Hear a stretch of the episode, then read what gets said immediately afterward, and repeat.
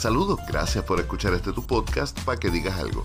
Conversaciones sobre arte, cultura y temas sociales, traído ustedes gracias a Virriola en el Bypass de Ponce, donde estaremos próximamente el 13 de agosto celebrando nuestros acostumbrados eventos de arte y birras, y a la Casa de la Poesía en el área metropolitana, The Poets Passage, donde todos los martes de 7 de la noche en adelante, Lady y todo su staff te esperan en el 203 de la calle de la Cruz para una noche mágica.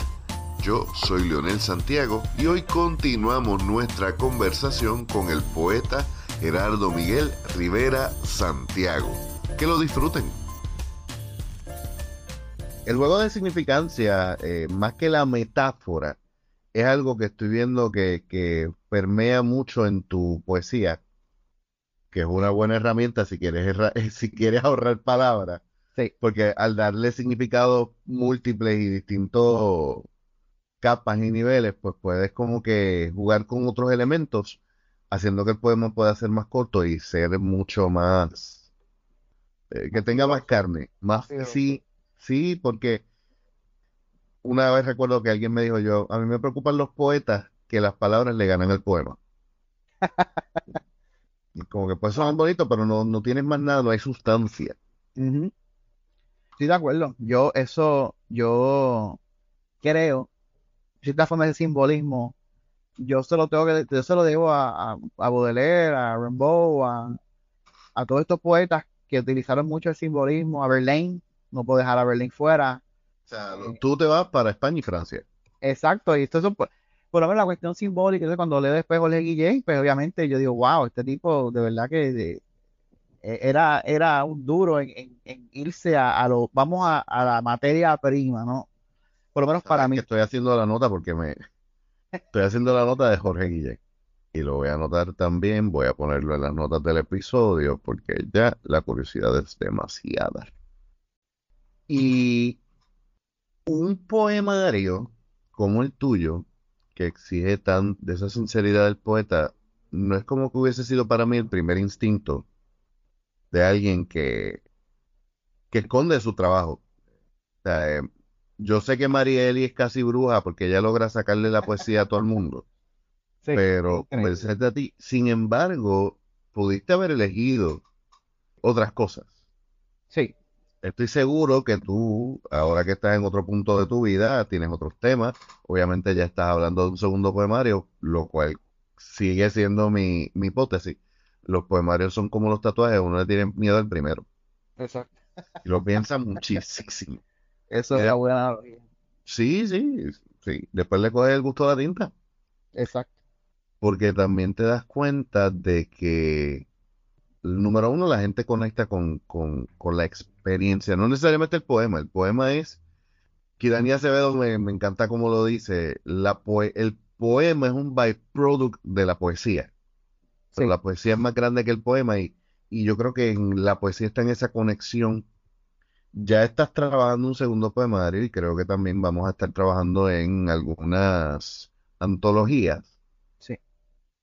¿Cómo fue esa decisión de decir, para el carajo, me voy a tirar de frente y, que, y bregar con esto.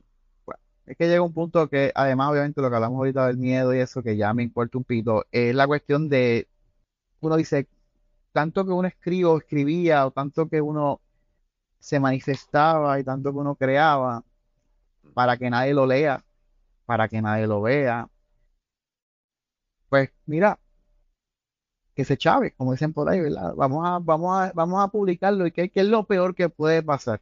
Que la gente me diga, mira, esto es una mierda, mira, no me gusta, mira, tú tienes un estilo que, como me dijo un compañero, me encanta lo que estás haciendo, pero no entiendo lo que estás diciendo. Y ah, bueno, pues si tienes esa percepción, pues qué bueno que te guste el arte y, pues, y, qué pena que no lo entiendas, porque supone que si te gusta es que lo entendiste, pero ahí vamos. Este, no, y mira, esto es algo, una conversación que yo tuve con, con un pana que yo amo, es con uno de mis hermanos, Manuel Figueroa, el tipo de artista gráfico y artista principalmente comercial. Y a él no le gusta la poesía.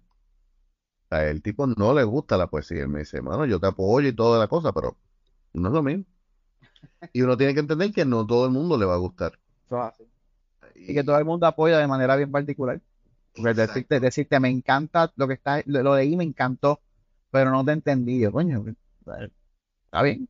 Pues, yo, yo hubiese, yo hubiese hecho una, la pregunta, ¿qué fue lo que te encantó? No, no, porque iba a hacerla, pero entonces lo iba a poner, como decimos por ahí, en el spot. spot y yo no quise hacerlo porque es pana, tú sabes, pero si llega a ser otro particular, tú, tú me conoces, tú sabes que yo rápido lo hubiese hecho, pero ¿y qué fue lo que te gustó? ¿Las páginas, los dibujitos? ¿Qué, qué fue Sí, no, porque yo cuando yo no soy de pedir ni dar eh, una crítica de qué lindo.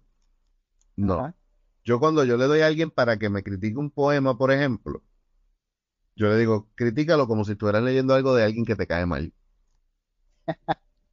y, así se lo he dado a, a Marieli, por ejemplo, y me ha dicho, mira, esto funciona y esto no. Porque en el proceso creativo es necesario tener voces contrarias. Definitivamente. Alguien que te diga, esto no me gusta. Y que te explique por qué, obviamente, que no sea contrario por ser contrario, que no sea por joder. Pero que, que sí tengas alguien que vaya más allá de, esto está bueno, esto me gusta. ¿Por qué? Porque si no, no, no se pule. Correcto. De acuerdo. Me gustó la forma que tú le dijiste. Hay poemas que vienen poco a poco y hay poemas que vienen como un balde de agua. Eh, los que tienes que ya habías escrito, tienes, me, está bien interesante porque este poema está dividido en dos partes, pero hay varios procesos creativos distintos envueltos. Número uno, unos que escribes hace tiempo y que reeditas, que los pules, y otros que los escribes ahora. Y mencionas, hay poemas que yo voy escribiendo poco a poco y hay poemas que no los escribo yo, prácticamente te llegan. Sí. Yo, yo a veces digo que eso es como que cogerlos del récord acásico y que Dios te da un Sí, yo pienso lo mismo. Es como tener la antena abierta y la, estaban, tirando transmisión esa, esa estación de radio y la cogiste. La cogiste, sí.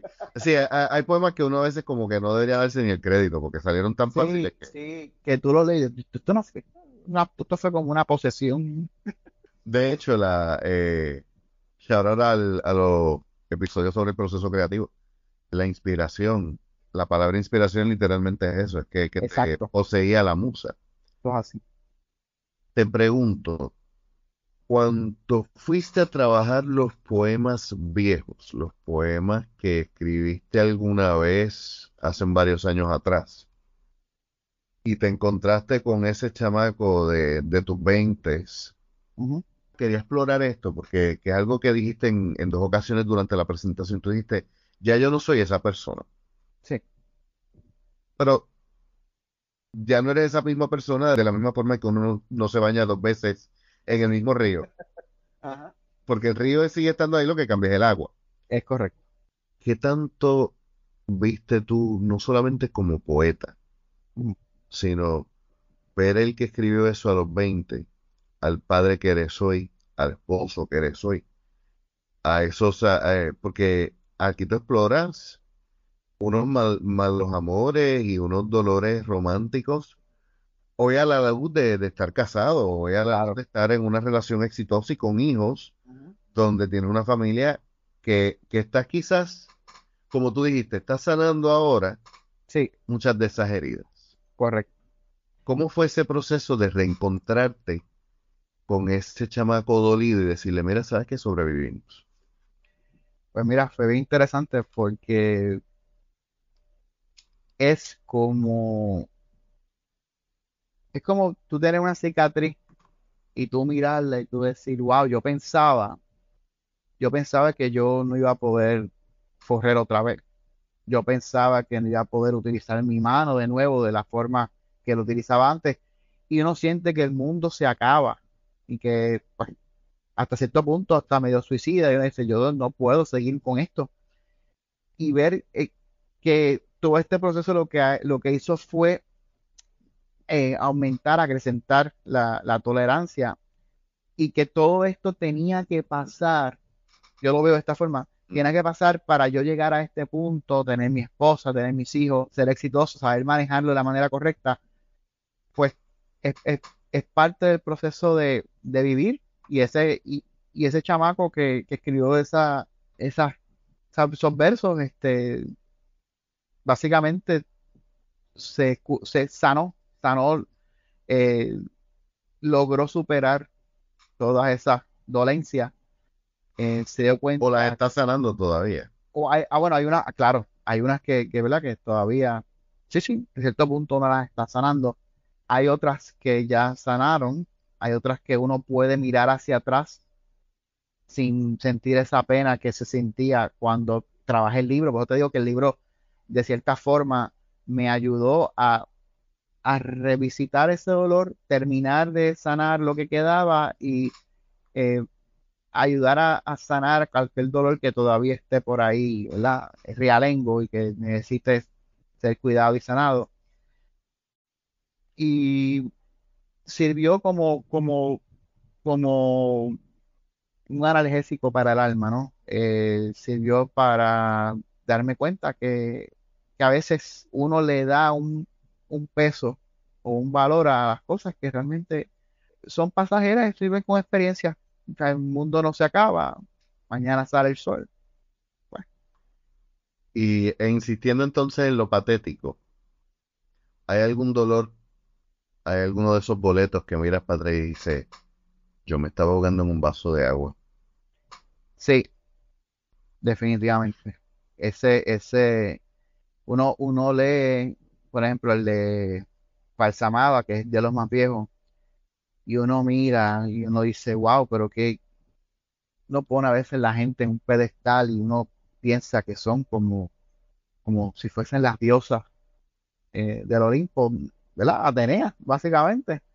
Este, y se dan cuenta que sí, hay que viene, claro. Entonces, pues uno, uno dice, lo mira ahora y dice, esto era fácil de solucionar, esto con un vete para el carajo era suficiente. Pero en ese momento, pues, está demasiado enredado emocionalmente, como decimos acá, que no, no le permitía mandar a la persona a ese lugar tan, tan concurrido. Sí, ya sobrepoblado. Y qué bueno que, es un lugar metafórico porque siempre es expansivo y podemos enviar a Siempre, exacto. Es como las memorias pues, y las computadoras, las puedes ir expandiendo.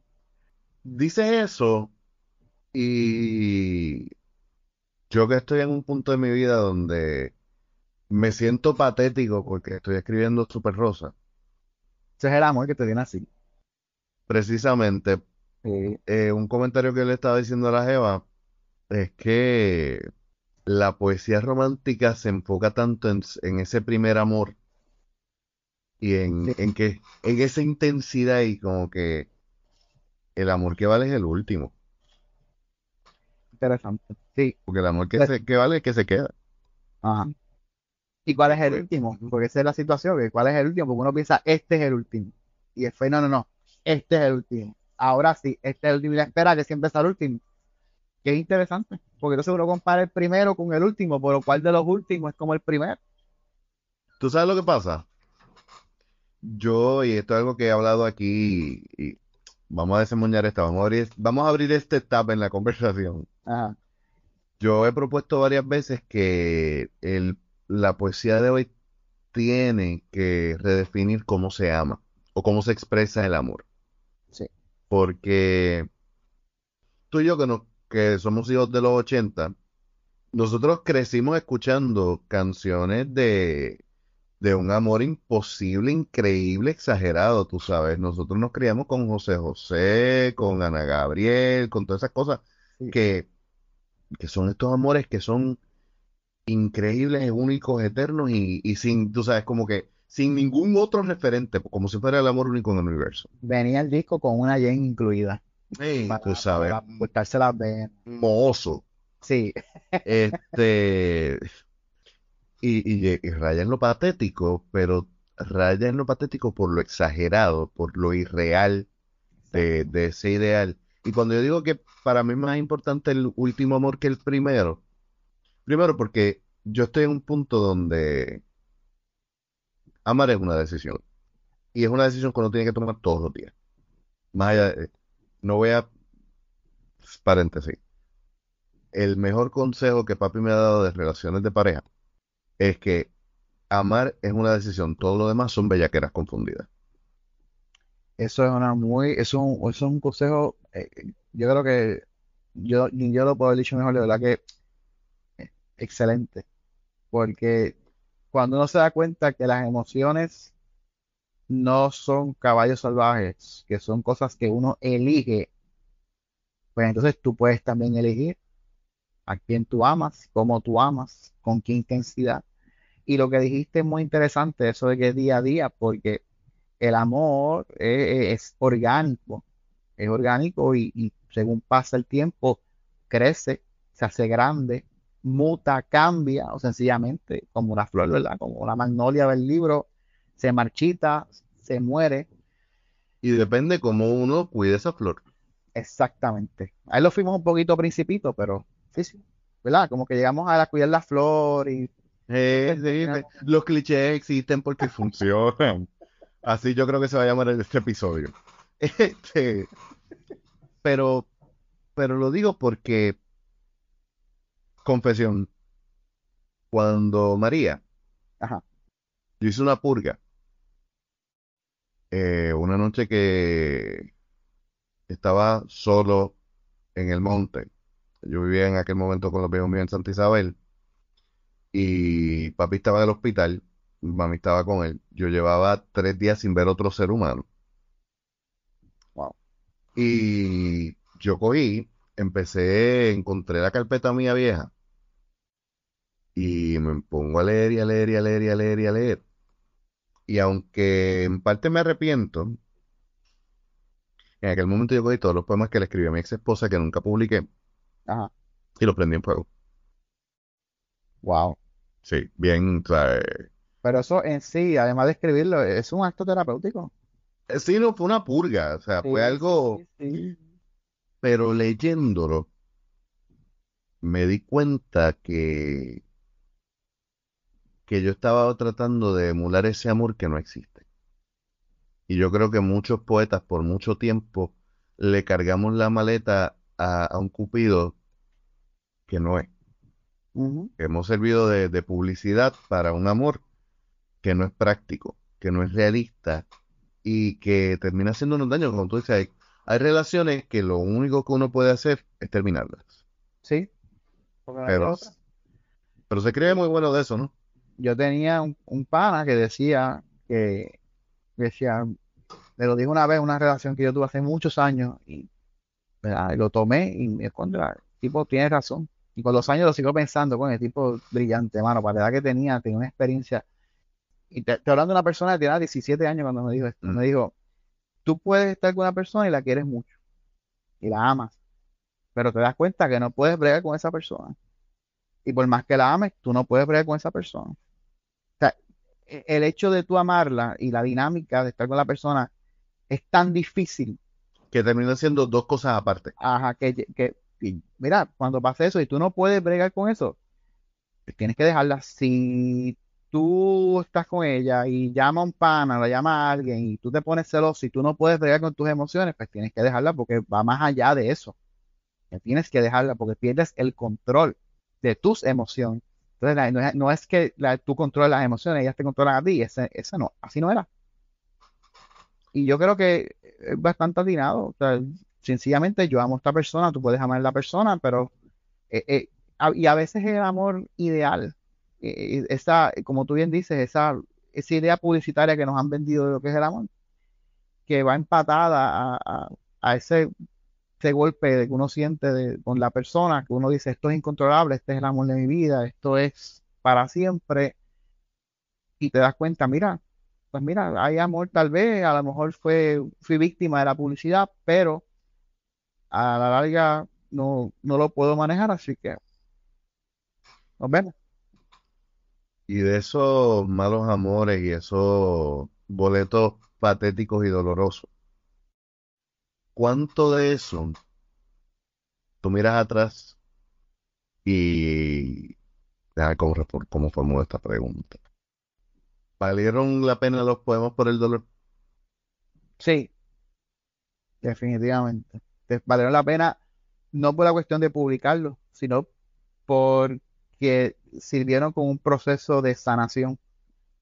en aquel momento tal vez yo no lo veía a ese punto, pero al, al leerlo de nuevo, reexaminarlo, me percaté de que, mira, esto me sirvió para yo como, ¿verdad? Liberar un poquito de presión de la olla y, y poder entonces lidiar mejor y no caer en la locura extrema. Y reexaminarlo es, básicamente tomarme un poquito el tiempo de decir, ah, mira, esto me pasó en algún momento si me pasó, yo estoy exento de que me voy a pasar otra vez, así que pues uno tiene que, y no me refiero tanto a la cuestión romántica, me refiero también a la cuestión de la relación con mis hijos, los errores de, de él, que no sean los errores de este él, ¿verdad? De, este que está hablando aquí, así que. Exacto, sí, no, y, y al hacer ese inventario también tienes muchas lecciones que compartir con tus hijos. Tus hijos ¿Tienes tres niños que tienen qué edades? Tres, cinco y doce. Tres, cinco y doce, que ya el mayor está entrando en la adolescencia, en los primeros enchules y cobrar ese karma de, hijo. ¿Cómo, ¿Cómo, es que dice el viejo mío? Como, me, como te ves, me vi, como me ves, te verás. Exacto. Te pregunto, ahora que has escrito esto, ahora que, ¿Qué has pasado ese proceso? Porque es un proceso que llevaba tiempo. ¿Cuánto tiempo tú tuviste para, desde la primera vez que Marieli te hace el acercamiento? Mira, esto, esto ha sido, esto ha sido eh, una saga, casi una saga. Mira, ella, ella, yo sé que ella escribe, yo sé que ella, ¿verdad? Cuando la conozco, porque pues me dijeron, mira, que una escritora va a dar una clase de español. Yo soy coordinador nocturno de inclusión en el Colegio Universitario de San Juan, ahí en Atorrey, y pues empezamos a hablar, yo le explico y yo, ella me, me, regala uno de los libros, está, ella le regala los libros a la directora de departamento y toda la cuestión, y me regala uno a mí, yo empiezo a guiarlo, y entonces empezamos esa conversación, y yo le, ella me pregunta si escribo, y yo cometo error, en aquel momento pensaba yo que era un error de decirle que sí. Y, y por ahí empieza el hostigamiento. ¿Dónde están tus poemas? Deja verlos, déjame leerlos. Y yo obviamente, no, negativa full, tú sabes, yo no voy aquí a, yo no te voy a dar cosas mías para que tú, yo, yo, yo en un momento le dije, yo sé lo que tú quieres hacer, tú quieres conocerme a través de lo que yo escribo para ver mis puntos débiles y ver mis, manías y mis jodiendas, no te voy a dar ese placer. Y ella seguía y seguía y seguía hasta que un día yo dije, mira, ¿sabes qué? Está bien, toma, no oro ves más total, los va a leer, ella es poeta, ella escribe cuentos, y también es escritora, además de poeta, escritora full, o sea, ella escribe en varios géneros. Lo va, lo va a leer y va a decir, eh, eh, eh intento lo hablo del nene, qué bien, puede poderse unos versitos ahí. Y cuando lo lee, para mi sorpresa, que me dice, mira, esto es muy bueno, esto está genial, esto está para publicar. Y yo dije, chica, deja de cogerme de pendejo. Tú sabes, yo soy un viejo ya para que, no, no, en serio, yo y entonces empieza a hablar conmigo y entonces me doy cuenta que, mira, ella está hablando en serio, no está vacilando. Todo esto se dio un proceso como yo diría casi tres años. Te estoy resumiendo casi tres años de conversaciones, de va y ven y la ola va y la ola viene. Sí, ¿no? Y, y me, me funny que digas que tu primera impresión es, yo no te lo voy a dar porque me voy a, me vas a conocer a través de lo que estoy escribiendo que entonces, en cierta forma, me contesta el por qué no decides otros temas. Es que tu poesía es tu diario. De cierto modo, sí. y más si me esta, porque lo que yo tenía, yo, había dejado de escribir un tiempo o no escribía con, de manera consistente. Así que lo que yo tenía, ¿verdad? El bulk, el, el, grueso de lo que yo tenía era cosas viejas, cosas bastante emocionales, bastante para mí seria o, ¿verdad? Pues decir, dame esto para yo leerlo y yo así, no, porque se, vienen preguntas y son personas brillantes, Mariela es muy inteligente y, no, no es un estudiante de primer año que tú le entregas un poema y va a decir, ah, mira, me gusta esta palabra, me gusta, ella va a decir, ah, esto, espérate, esto es, esto quiere decir esto y esto y esto, y va a leer, el texto va a identificar lo que está pasando y eso era un miedo que yo venía arrastrando hasta que lo racionalizo y digo, espérate un momento, esto no hay, no hay por qué sentir miedo ni vergüenza por esto, esto pasó ya. Y si realmente no me importa lo que pasó, no me importa lo que vayan a decir, pues, ¿por qué no mostrarlo? Y eso es parte del proceso de raciocinio detrás de, sabes que además de que me está hostigando constantemente, llegó el punto de que diga, mira, realmente no me importa, si anyway no te van a gustar, toma. Entonces llega la respuesta inesperada de que no, no, no tan solo que me gustan, es que lo debes publicar. Y yo, ok. y durante ese proceso, porque el proceso de, de Marieli es como que bien back and forth, adelante y para atrás de dame lo que tú piensas que estaría bueno para publicar y de ahí es que van trabajando la idea. O tú venías con una idea establecida. Pues mira, eso fue, de nuevo, eso fue otra de las cosas que fue mezcla, mezcla eh, eh, discusión con ella, ¿verdad? Llegar a los acuerdos de qué íbamos a hacer y lo otro fue, de nuevo, esa inspiración que llega. Yo le dije a ella que yo quería trabajar algo como si fuese este tren de la vida, este tranvía, hice la palabra tranvía, no sé por qué, yo nunca, yo creo que alguna vez en mi vida, una vez o dos veces monté un tranvía y hubiese dicho tren, hubiese dicho la guagua, eh, nada, barco, dije tranvía. Mm. Y, y María le dijo, oye, eso suena muy bien, tú tienes eso ya conceptualizado. Y yo, no, mira, de verdad, es que hablando contigo me fluyó la cuestión esta del tranvía. Y, y entonces con ella empezamos a, trabajar la cuestión de que, pues mira, pero también el tranvía es algo que ya se ha utilizado mucho, es verdad. Pero de qué forma podemos utilizar eh, esta cuestión del viaje de manera más creativa. Entonces, pues, se nos ocurre hacerlo a la inversa, no, no el tranvía como existencia de las experiencias, sino que las estaciones son las experiencias, el tranvía solamente es el vehículo que me va llevando estas experiencias yo voy cargando mi dolor a través de eso, con este tranvía, a través de esas experiencias en la estación. Así que fue una mezcla de ambas cosas. Y durante ese proceso de trabajar el concepto y entonces pues vas eligiendo los poemas o escribiendo, ¿hubo algún poema o alguna que yo hubiese escrito o que lo escribiste y después dijiste, no, esto todavía, todavía no? o fue algo, porque sé que, que un, eh, obviamente fue un proceso de exploración interna también. Sí, sí. Y hay cosas que uno no siempre va a querer tocar. Claro, hay buenos poemas que, que, se, que no salieron, que se quedaron, pues yo entendía que no. Pero fíjate, y tengo que decir esto, y no sé, no sé cómo, cómo sucedió. Uno quiere pensar, uno quisiera decir, todo tenía todo planificado, pero realmente no es así. No, no voy aquí, como dicen por ahí, no voy a bullshitear, no te voy a mentir. Pero sí, sí, en este caso, estos poemas viejos, cuando uno los va viendo con los nuevos, y uno dice, caramba, esto Ivanovich, chévere. Que... Entonces veo que yo pensaba que yo había escrito cosas que ya habían pasado utilizando ciertos referentes que cuando escribí los, los últimos que escribí para el libro, dije, oh my god, esto, esto esto es esto mismo. Y esto lo escribí hace 12 años, 10 años atrás. Y de qué forma más increíble todo esto conecta. Sí hubo poemas que se quedaron, sí hubo poemas que estoy pensando para el próximo libro, ¿verdad? Pero te tengo que confesar que la gran mayoría de los poemas, no sé cómo, a veces son cosas inconscientes, a veces es la inspiración que uno no está, ¿verdad? Eh, pendiente a ello, una posesión de musa, llámelo como quiera llamarse, y va, ¿no? de una forma que cada poema, tú dices, este poema combina con este, este poema va con y entonces va la historia completa. Claro, es mi primer proceso en cuestión de publicación, pero fue fluido en ese sentido de que noté de que posiblemente pues ya había en mí, sin darme cuenta, había algún tipo de tendencia a unificar los temas de cierta forma, aunque fuese hayan pasado, hubiesen pasado 15, 20 años, 12 años, lo que fuese. También yo creo que al uno tener clara la idea de la tesis detrás del poemario, es mucho más fácil tú trabajar en esa misma línea de pensamiento versus cuando la gente empieza a escribir, escribir, escribir, escribir, a ver qué es lo que va a conectar. Cuando, cuando ya tú tienes un, el, valga la redundancia, eh, total, total intended.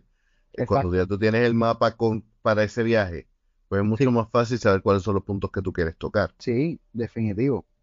O sea que los poemas que se quedan afuera son poemas que simplemente no era que no eran temas que eh, estabas evitando, sino no encajaban con la temática que tenías en este No, y fíjate, y son los menos. Y, y, y, de cierta forma encajaban, pero, pero yo no, no sé, llegué a la conclusión de que, mira, esto encaja, pero no encaja de tal forma como que yo quisiese como este.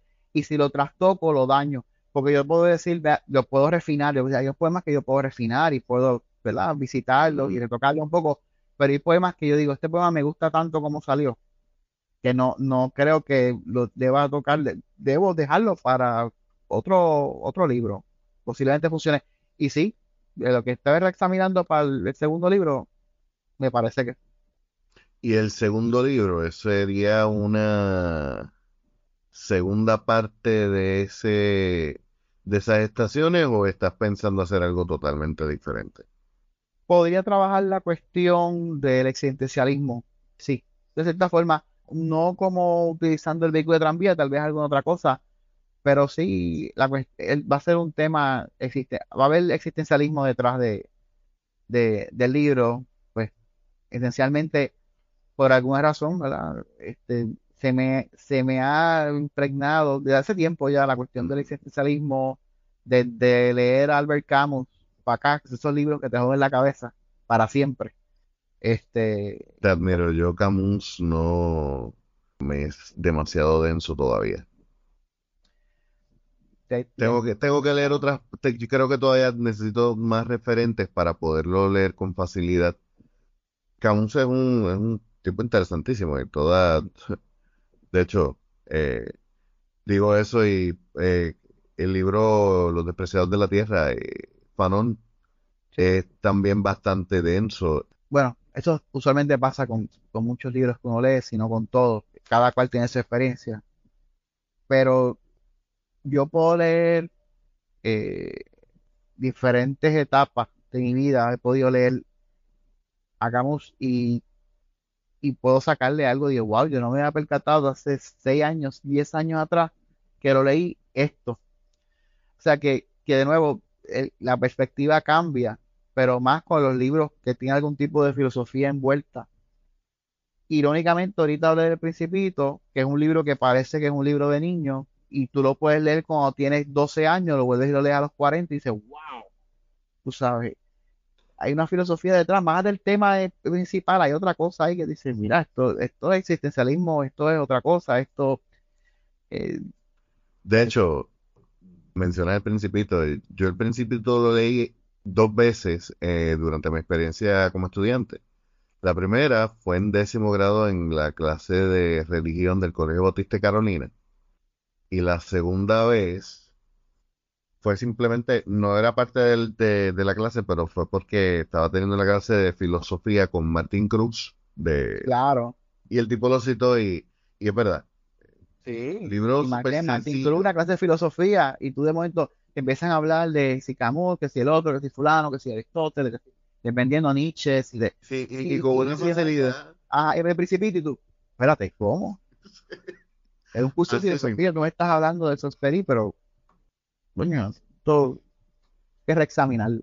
Sí, y, y reexaminándolo, me di cuenta de que cuando uno entiende las imágenes, cuando uno, y cuando uno ha vivido unas experiencias también, uno ve la vida de otra forma. Y vamos a dejarlo hasta aquí el día de hoy, como siempre, en las notas del episodio. Encontrarán no solamente los enlaces para nuestro invitado, también los enlaces para nuestros auspiciadores, algunas notas sobre lo discutido en el episodio y también nuestro enlace a nuestro sitio en la internet www.paquedigas.com y el enlace a nuestra tienda. Recuerda que 100% de nuestra ganancia van artistas puertorriqueños. Yo soy Leonel Santiago y nos escuchamos la semana que viene.